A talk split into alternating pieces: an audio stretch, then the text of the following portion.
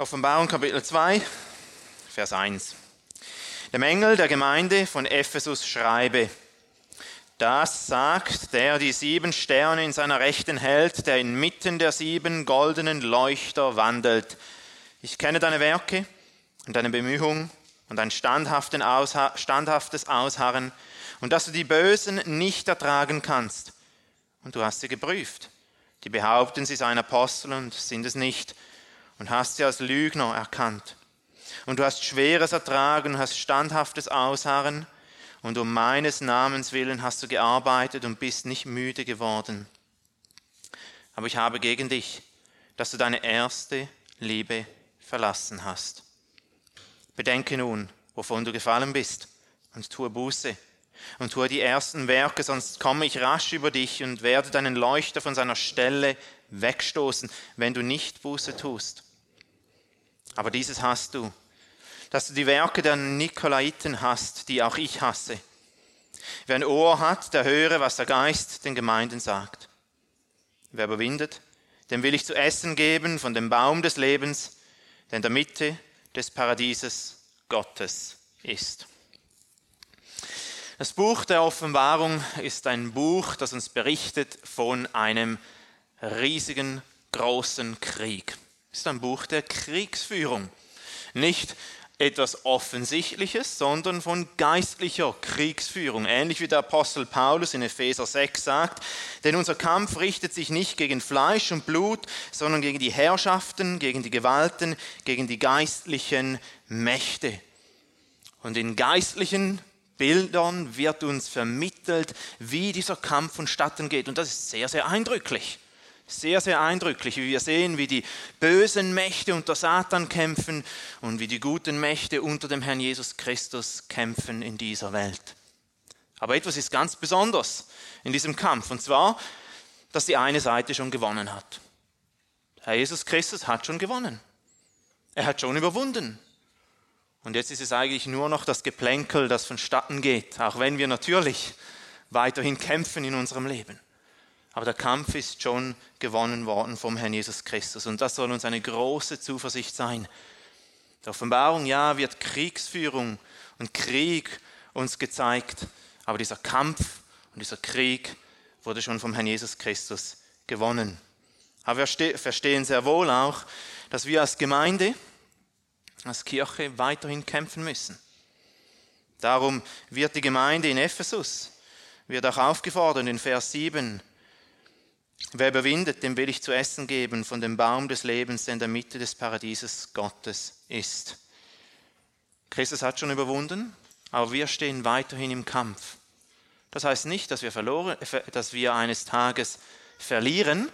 Nein, in Christus haben wir schon gewonnen und werden sicherlich gewinnen. Wir sicherlich gewinnen, aber dennoch stehen wir weiter in diesem Kampf. Und ohne Zweifel war der Kampf in Ephesus besonders heftig. Der Kampf, dieser geistliche Kampf war in Ephesus besonders heftig, denn diese Stadt wird uns beschrieben in der Apostelgeschichte 19. Es war wahrscheinlich die zweitmächtigste Stadt im römischen Reich. Die hatten diesen berühmten Tempel, Tempel Dianas. Wir können uns vielleicht erinnern, dieser Silberschmied, der dann die Menge aufgebracht hat gegen die Apostel. Und dann ganz Ephesus hat für zwei Stunden geschrien. Groß ist Diana der Epheser. Dann gab es auch jüdische Exorzisten, die ihr Unwesen dort getrieben haben. Die sieben Söhne von Skeva, des hohen Priesters. Dann sehen wir auch, wie Zauberkünste betrieben wurden, sodass dann die, die sich bekehrt haben, diese, diese Bücher verbrannt haben. Also wir sehen eine unglaublich gottlose Stadt. Und der Kampf war ohne Zweifel ganz heftig, ganz besonders in dieser Stadt. Es ist aber interessant, dass uns nichts davon berichtet wird. Hier in Kapitel 2, von diesem Kampf mit der Welt. Wenn uns kaum etwas berichtet, sondern es wird uns berichtet von Kämpfen innerhalb der Gemeinde, von Gefahren innerhalb der Gemeinde. Und zwar von den, würde ich sagen, das ist die These, von den größten Gefahren für die Gemeinde. Und warum sage ich die größten Gefahren für die Gemeinde? Nun, weil die Warnung vom Herrn Jesus Christus hier ganz streng ist, wenn sie nicht Buße tun. Denn er sagt in Vers 5, wenn ihr nicht Buße tut, sonst komme ich rasch über dich und werde deinen Leuchter von seiner Stelle wegstoßen, wenn du nicht Buße tust. Und der Leuchter ist ein Zeichen für das, was die Gemeinde ausmacht. Wenn er nicht Buße tut, dann wird es in den nächsten Generationen keine Gemeinde mehr hier geben. Und die Gemeinde von Laodicea, der letzte Brief von diesen sieben Briefen, die wir in der Apostelgeschichte haben, die kämpfte mit einem ähnlichen Problem. Weder heiß noch kalt. Es sind keinen Eifer mehr für Christus.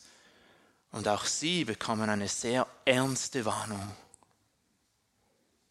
Also die größten Gefahren für die Kirche. Und was sind diese größten Gefahren für die Kirche? Wir werden uns nur die Gemeinde in Ephesus anschauen. Und ich habe drei Punkte. Drei Dinge, die wir hier sehen. Ganz einfach. Erstens, falsche Apostel. Falsche Apostel. Zweitens, fehlende Liebe. Fehlende Liebe. Drittens, fehlende Buße oder Hartnäckigkeit.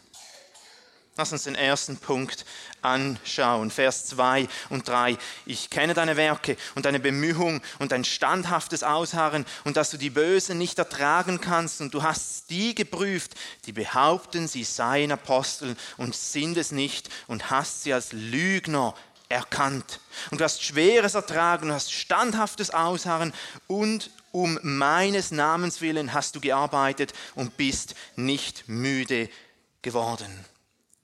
Hier werden sie vom Herrn Jesus Christus, der inmitten dieser sieben goldenen Leuchter am Wandeln ist, gemäß Vers 1, werden sie gelobt.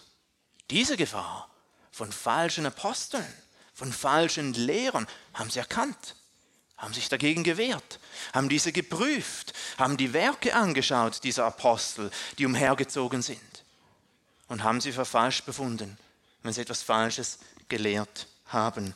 Und das haben sie gut gemacht. Sie haben sie geprüft, beurteilten sie und haben gesehen, das sind falsche Apostel, das sind falsche Lehrer.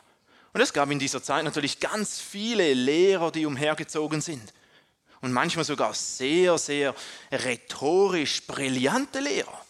Der Apostel Paulus im 2. Korintherbrief berichtet uns davon, dass manche von denen viel besser redeten als der Apostel Paulus selbst. Viel besser. Immer korrektes Griechisch verwendet viel besser geredet und so weiter und so fort. Aber dennoch waren es falsche Apostel und sie haben sie geprüft, wie es hier heißt, Vers 2, du hast die geprüft, die behaupten, sie seien Apostel und sind es nicht und hast sie als Lügner erkannt. Und das taten sie für eine längere Zeit. Denn in Vers 3 heißt es, sie hatten standhaftes Ausharren. Aber warum haben sie diese Gefahr erkannt? Warum haben sie diese Gefahr erkannt und kannten sie diese oder eine dieser größten Gefahren für die Gemeinde. Nun, weil die Apostel beständig, als sie noch lebten, sie gewarnt haben, dass falsche Lehrer aufstehen werden in der Gemeinde. Der Apostel Petrus, 2. Petrus Kapitel 2, sagt, wie es schon im Alten Testament oder dem Volk falsche Propheten gegeben hat, wird es auch unter euch falsche Lehrer geben, die Falsches verkündigen, das falsche Evangelium verkündigen. Oder dann sehen wir in Apostelgeschichte 20, ganz speziell die Epheser, die Ältesten von Ephesus, wurden gewarnt vom Apostel Paulus. Apostelgeschichte 20, also die Epheser Ältesten zu sich gerufen hat. Und er sagt dort in Apostelgeschichte 20, Vers 29, denn das weiß ich. Können wir uns vorstellen, wie das das Herz von Paulus zerrissen hat, das zu sagen? Denn das weiß ich, dass nach meinem Abschied räuberische Wölfe zu euch hineinkommen werden, die die Herde nicht schonen. Und aus eurer eigenen Mitte, stellt euch das vor, die, die Ältesten vor sich, aus eurer eigenen Mitte werden Männer aufstehen, die verkehrte Dinge reden, um die Jünger abzuziehen in ihre Gefolgschaft. Ist übrigens ein Merkmal von falschen Lehrern, dass sie nicht zu Christus zeigen, sondern die Leute abziehen in der eigenen Gefolgschaft. 1. Timotheus 4. Timotheus war in Ephesus. warnt der Apostel Paulus nochmals, es werden falsche Lehrer kommen. 2. Timotheus 3 warnt er nochmal, es werden falsche Lehrer kommen. Und das haben die Epheser erkannt. Und sie haben sie geprüft. Sie waren standhaft in dieser Sache. Haben geschaut, wollen sie diese Lehrer, wollen sie uns zu Christus näher bringen oder näher zu sich selbst bringen? Wollen sie Christus groß machen oder wollen sie sich selbst groß machen? Haben sie etwas gelehrt, was im Gegensatz zu dem war, was die Apostel gelehrt haben? Oder war es in der Kontinuität von dem, was die Apostel gelehrt haben? Aber eben ganz wichtig, haben sie gedacht, dass ganz speziell diese Epheser-Ältesten, weil sie das gehört haben, dass die Leute eben nicht abgezogen wurden einer anderen Person nach. Und wie wichtig ist es, dass die wahren Prediger Christus verkündigen, damit wir sehen, dass sie wollen, dass die Mitglieder der Gemeinde Christus immer näher kommen. Und nicht, dass sie wollen, dass die Leute ihnen anhangen. Robert Murray McChaney von Schottland hat man gesagt, ein Mann kann kein treuer Prediger sein, bis er Christus um Christi willen predigt, bis er aufgibt, sich zu bemühen, Menschen zu sich zu ziehen und nur danach strebt, sie zu Christus zu ziehen. Unglaublich schwierig. Auch als Prediger oder ganz speziell als Prediger. Aber hier diese größte Gefahr, die uns hier in Ephesus beschrieben wird, haben sie erkannt. Sie haben die falschen Apostel erkannt und haben sie als Lügner bezeichnet, ausgestoßen aus der Versammlung, exkommuniziert und diese sind dann auch weggegangen. Aber sie haben die zweite größte Gefahr verpasst. Das bringt uns zum zweiten Punkt, fehlende Liebe. Vers 5, ganz kurz, aber umso brutaler. Aber ich habe gegen dich, dass du deine erste Liebe verlassen hast. Aber ich habe gegen dich, dass du die erste Liebe verlassen hast. Das ist keine kleine Sünde. Das ist eine schwerwiegende Sünde, wenn das geschieht in einer Gemeinde. Und ich glaube nicht, dass es darum geht, dass man die erste Liebe chronologisch verlassen hat, weil wir ja das alle kennen, wenn wir vielleicht uns bekehrt haben. Der Herr hat uns zu sich gezogen und wir freuen uns und hier haben wir sozusagen die erste Liebe, ähnlich wie wir verliebt sind. Ich glaube, es geht nicht in erster Linie darum, sondern es geht um die erste Liebe, die die Prioritäten der, der Liebe bezeichnet. Und was soll unsere erste Liebe sein? Was soll unsere höchste Liebe sein? 5. Mose Kapitel 6 beschreibt uns das. Gott, den Herrn zu lieben, mit deinem ganzen Herzen, mit deiner ganzen Seele, mit deinem ganzen Denken, mit deiner ganzen Kraft. Und das haben sie verlassen. Sie waren lauwarm, ähnlich wie Laodicea. Sie haben den Herrn nicht mehr so gesucht, wie sie ihn suchen sollten. Sie haben kein großes Verlangen mehr nach Christus gehabt.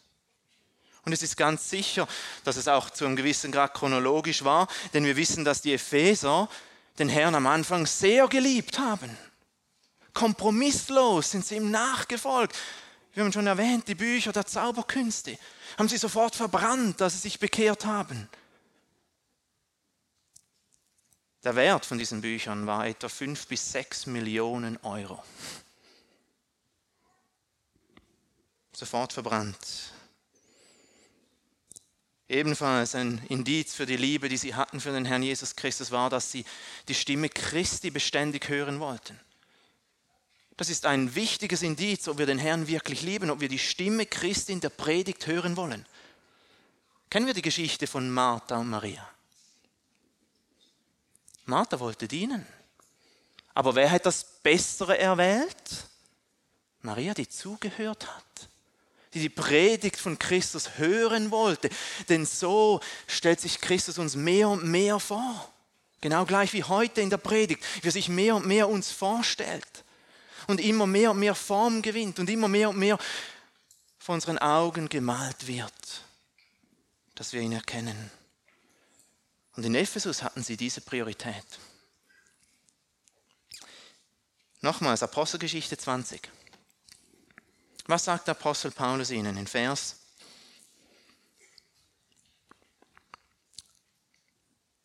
31, nein, ist nicht 31, ist ein bisschen vorher, wo das sagt, also ich habe euch den ganzen Ratschluss Gottes verkündigt. Den ganzen Ratschluss Gottes verkündigt. Wie lange war Paulus in Ephesus? Drei Jahre. Drei Jahre war er in Ephesus. Damit man den Ratschluss Gottes für innerhalb drei Jahre verkündigen kann, reicht es nicht, dass man einmal am Sonntag in den Gottesdienst geht. Ganz sicherlich nicht. Und wir wissen, dass die frühe Kirche einen Hunger hatte nach dem Wort Gottes. Und so konnte Paulus dann sagen in Vers 31, darum wacht und denkt daran, dass ich drei Jahre lang Tag und Nacht nicht aufgehört habe, jeden Einzelnen unter Tränen zu ermahnen und das zeigt auch, dass sie einen Hunger hatten, dass sie gekommen sind. Zeigt uns, wie sie den Herrn geliebt haben, wie sie ein Verlangen nach ihm hatten, ein Verlangen danach, das Wort Gottes zu hören. Solch eine Liebe will der Herr Jesus Christus sehen, weil er uns noch viel mehr liebt. Ich möchte sehen, dass solch eine Liebe in uns reflektiert wird, dass wir dass wir ihn hören wollen, heißt es nicht im Hohen Lied genau gleich. Und das ist, das Hohe Lied ist nicht ein Buch oder eine Liebesgeschichte von einem Mann und einer Frau, sondern es ist die Liebesgeschichte vom Herrn Jesus Christus und seiner Braut. Und was sagt die Braut? Hohes Lied, Kapitel 2, Vers 8. Da ist die Stimme meines Geliebten. Oder Kapitel 5, Vers 2. Ich schlafe aber mein Herz wacht. Da ist die Stimme meines Geliebten, der anklopft. Die Stimme Christi zu hören, ein Indiz dafür, dass man den Herrn liebt, dass man mehr lernen will über ihn. Und genau das taten die Epheser am Anfang. Ja, bis in den Mitternacht hinein, in, in, in, bis, bis zur Mitternacht hinein hat der Apostel Paulus manchmal gelehrt. An anderen Orten. Die Leute haben zugehört ist ein Verlangen nach Christus. Sie lechzten nach Christus. Nun könnte man denken, wenn man hier Vers 3 liest und du hast Schweres ertragen und hast standhaftes Ausharren und um meines Namens willen hast du gearbeitet und du bist nicht müde geworden, dass alles gut aussah, dass alles gut in der Gemeinde war. Aber was sagt Christus, der Augen wie Feuerflammen hat das wird uns berichtet in Vers 14. Und seine Augen waren wie eine Feuerflamme. Er sieht alles. Er sieht unser Herz. Und er sagt, du hast die erste Liebe verlassen. Du hast die erste Liebe verlassen. Wie konnte es so weit kommen? Wie konnte es so weit kommen, dass solch eine Gemeinde, die solch Privilegien hatte, mit dem Apostel Paulus, mit Timotheus, später wahrscheinlich sogar Johannes, in dieser Gemeinde war. Wie konnte es kommen, dass Johannes nun in der Inspiration vom Heiligen Geist so etwas schreiben muss? Wie konnte es so weit kommen? Und ich denke, zwei Dinge stehen im Vordergrund, wenn wir den Epheserbrief anschauen, wenn wir das hier anschauen, was wir hier lesen. Zwei, zwei Dinge stehen im Vordergrund. Erstens, was geschieht, wenn wir immer kämpfen? Was geschieht, wenn wir immer prüfen? Ist das ein richtiger Apostel, dieser nicht und so weiter und so fort? Was geschieht, wenn wir in den sozialen Medien sind und überall äh, korrigieren? Was geschieht, wenn wir den Kampf lieben, aber Christus nicht mehr lieben? Kann es sein, dass sie in Ephesus angefangen haben, den Kampf zu lieben? Den theologischen Kampf zu lieben?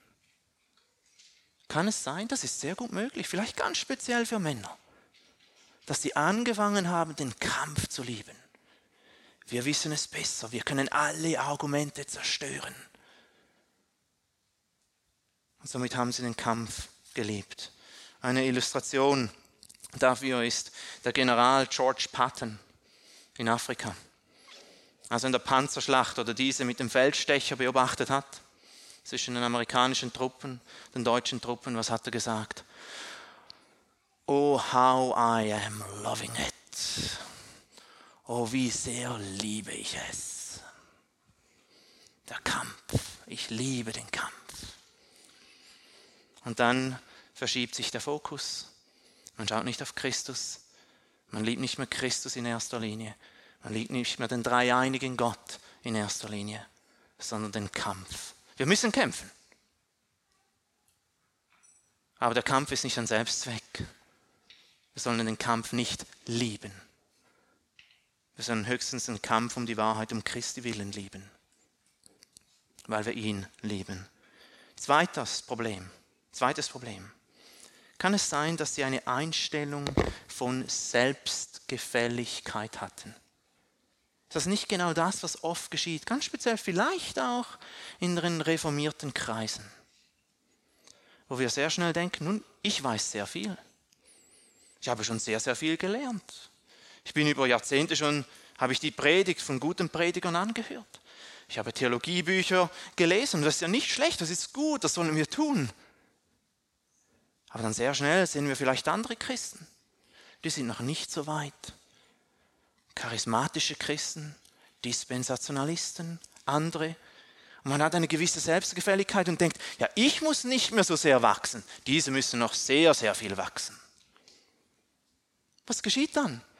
Dann kommt dieses Denken in unsere Köpfe hinein, dass wir denken, ja, ich muss nicht mehr so sehr zuhören bei der Predigt vom Wort. Ich muss nicht mehr so oft bei den Gebetsstunden dabei sein. Ich kenne ja alles, ich weiß ja alles. Ich weiß es besser als die anderen. Und etwas besser als die anderen zu wissen, ist nicht falsch per se, aber dann stolz darauf zu sein und zu denken, dass wir nicht mehr lernen müssen, das ist ein Problem. Und ich glaube, das ist genau einer der Gründe, warum der Apostel Paulus den Ephesern den Epheserbrief schreibt. Einer der tiefgründigsten Briefe. Warum? Sie waren schon sehr gelehrt. Sie haben schon viel verstanden. Was sagt er in der Essenz im ganzen Brief? Ihr müsst noch mehr wachsen. Ihr müsst noch viel mehr wachsen.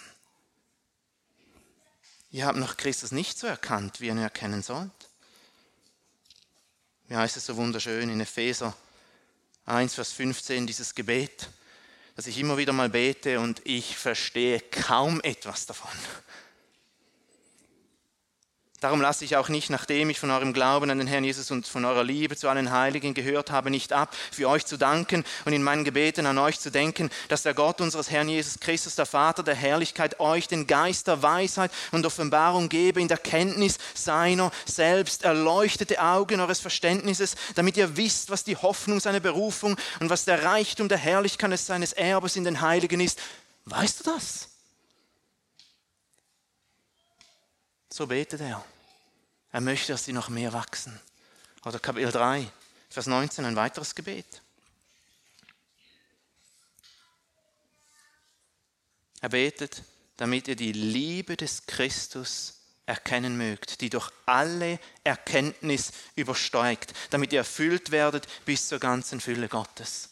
Diese Epheser wussten viel. Paulus sagt, ihr müsst noch viel, viel mehr lernen. Sie waren Calvinisten. Sie waren reformiert, sie waren Presbyterianer oder reformierte Baptisten. Aber Paulus sagt, ihr müsst noch viel, viel mehr zunehmen. Ihr müsst wirklich verstehen, was diese Dinge bedeuten.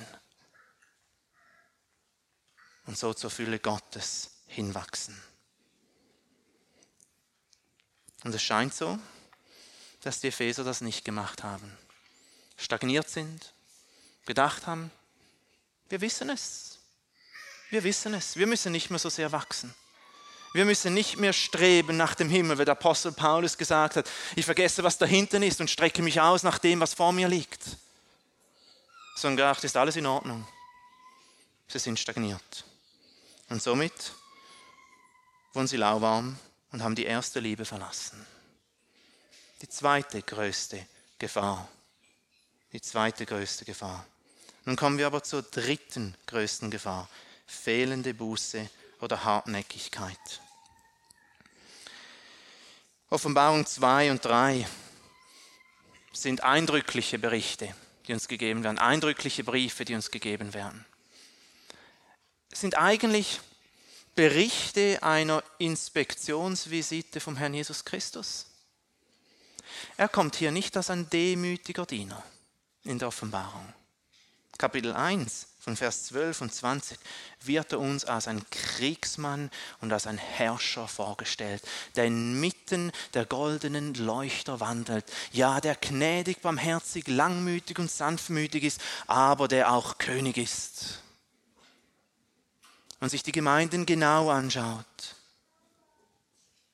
Und der Bericht hier war, dass sie die erste Liebe verlassen haben und wir sehen andere Berichte von anderen Gemeinden, wo es besser, weniger gut ist und so weiter und so fort.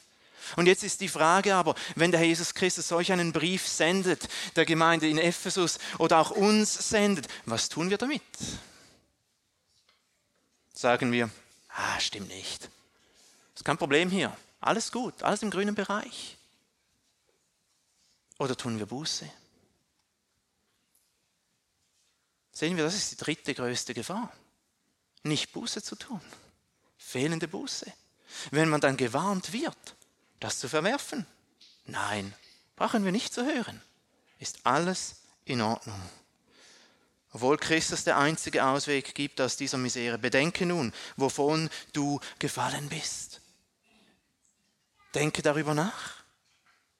Denke darüber nach, was es bedeutet, den Herrn wirklich mit ganzer Seele, von ganzem Herzen zu lieben Bedenke, wovon du gefallen bist und tue Buße und tue die ersten Werke, sonst komme ich rasch über dich und werde deinen Leuchter von seiner Stelle wegstoßen, wenn du nicht Buße tust. Jesus Christus möchte, dass wir das bedenken. Bedenken wir auch, wie wir vielleicht mal waren. Bedenken wir auch, wie, wie, wie es in unserem Herzen aussieht bezüglich der Liebe zum Herrn. Was sind Indizien dafür? Wenn wir uns fragen, ja, liebe ich Christus, liebe ich den Herrn? Können wir auf unsere Prioritäten schauen? Wie sehen unsere Prioritäten tagtäglich aus? Drehen sich diese Prioritäten nur um mich selbst? Oder drehen sie sich um Gott? Tue ich einfach nur absolut das Minimum, das von mir verlangt wird in der Gemeinde? Oder möchte ich dem Herrn mehr dienen? Und es ist wichtig, dass wir uns überprüfen. Ja, niemand, niemand von uns wird den Herrn je so vollkommen lieben, wie der Jesus Christus selbst den Herrn geliebt hat. Und darum brauchen wir ihn tagtäglich. Aber wir wollen uns ausstrecken danach und nicht aufhören, jeden Tag ausstrecken danach. Und all unsere Prioritäten nach ausrichten. Somit wollen wir auch jeden Tag Buße tun und bedenken, wovon wir vielleicht gefallen sind. Und manchmal muss man das auch als eine Gemeinde. Und ich glaube, diese Gefahr, die Ephesus betraf hier, diese größten Gefahren, können ganz speziell konservative Gemeinde betreff, Gemeinden betreffen, die viel wissen und dann selbstgefällig werden in ihren Wegen. Also wollen wir persönlich immer wieder Buße tun und ihm nachfolgen. Und ich glaube, der Jesus Christus hat auch Hoffnung hier, dass sich etwas bessern wird. Denn in Vers 6 sagt, aber dieses hast du, dass du die Werke der Nikolaiten hast, die auch ich hasse. Also gibt er wieder etwas Positives. Nikolaiten waren eben diese falschen Lehrer. Und dass du sie hast, und warum ist es positiv? Nun, es ist positiv, weil er immer noch sagt, hier ist Christusähnlichkeit in euch. Ich hasse diese Lehren und ihr hasst sie auch. Hier ist Hoffnung hier. Ihr gehört mir. Also kehrt um und lebt wieder noch mehr gemäß der Christusähnlichkeit, die in der Bibel uns dargestellt wird und beschrieben wird. Das sind die größten Gefahren, die eine Gemeinde betreffen können. In den anderen Gemeinden sehen wir oftmals, dass es nicht darum geht, ob jetzt der Leucht, dieser, dieser goldene ähm, Leuchter weggenommen wird, sondern dass ein Teil davon zerstört wird, aber eben nicht die ganze Gemeinde entfernt wird. Also wollen wir auf diese größten Gefahren achten. Falscher Apostel, fehlende Liebe, fehlende Buße. Ich habe ein paar Anwendungen. Die erste Anwendung. Glaube nicht jedem christlichen Lehrer. Glaube nicht jedem christlichen Lehrer. Das ist vielleicht ganz speziell auch schwierig wieder in unserer Zeit. Damals gab es viele umherreisenden Leute. Heute gibt es ganz viele YouTube-Prediger. Also glaube nicht jedem christlichen Prediger. Genau auch heute gibt es falsche Apostel. Es ist nicht so, dass sich diese Dinge geändert haben. Und es soll uns auch nicht überraschen manchmal. Ich denke, manchmal sind wir Christen sehr überrascht. Wie kann das nur so sein? Der nannte sich ja Christ, hat gute Dinge gesagt und plötzlich merken wir, er hat irgendwie völlig Schieflage, wenn es zur Dreieinigkeit Gottes kommt. Und somit kann er kein Christ sein, wenn er das verleugnet, die Dreieinigkeit. Also wir müssen aufpassen, welchen Leuten wir zuhören. zuhören. Zweiter Anwendungspunkt. Wir sollen keine Trennung machen zwischen guter Lehre und Liebe. Es gibt gewisse Gemeinden, die denken, ja, wir können gute Lehre haben, das ist unser Fokus, ja, die Liebe ist auch wichtig, aber das lassen wir auf der Seite. Nun, wenn du keine Liebe hast, hast du keine gute Lehre. Das ist ganz klar biblisch. Diese zwei Dinge werden nicht auseinandergerissen. Genauso gleich können wir nicht sagen, ja, wir fokussieren auf die Liebe, aber die Lehre ist uns nicht so wichtig. Welche Liebe, nach welcher Liebe strebst du? Wie sieht die Liebe aus? Da brauchst du Lehre, um das zu verstehen. Und biblisch sind diese zwei Dinge immer zusammen. Immer zusammen. Aber denke daran, dass all die Wahrheit, die wir in der Schrift haben, dazu dient, dass wir auch Gott immer näher kommen und uns mehr und mehr nach ihm ausstrecken und ihm ähnlicher werden. Und nicht, dass wir Argumente gewinnen können.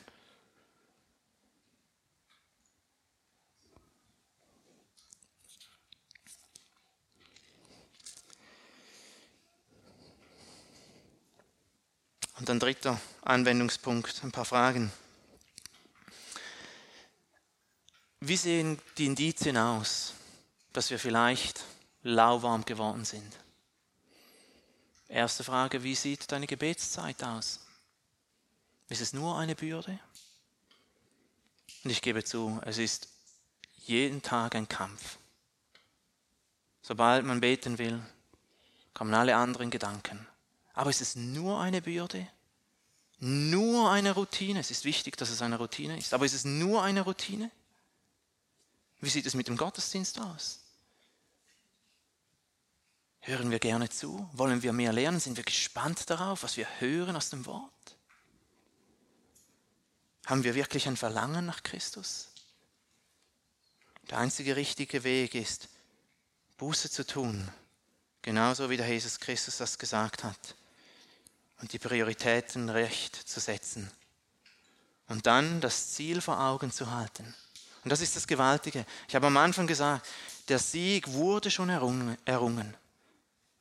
Und wenn ich jetzt diese Dinge gesagt habe, die schwer auch sind und wo wir alle wissen, dass wir irgendwie darin fallen und dass es uns Mühe bereitet, dann können wir dennoch auf Christus immer wieder schauen und müssen wir auf Christus immer wieder schauen und wissen, am Ende der Tage werden wir bei ihm sein. Und weil er überwunden hat, können auch wir überwinden. Und wir wollen ausharren sodass wir eines Tages diese Füllen von Freuden erleben dürfen in seiner Gegenwart. Lass uns beten.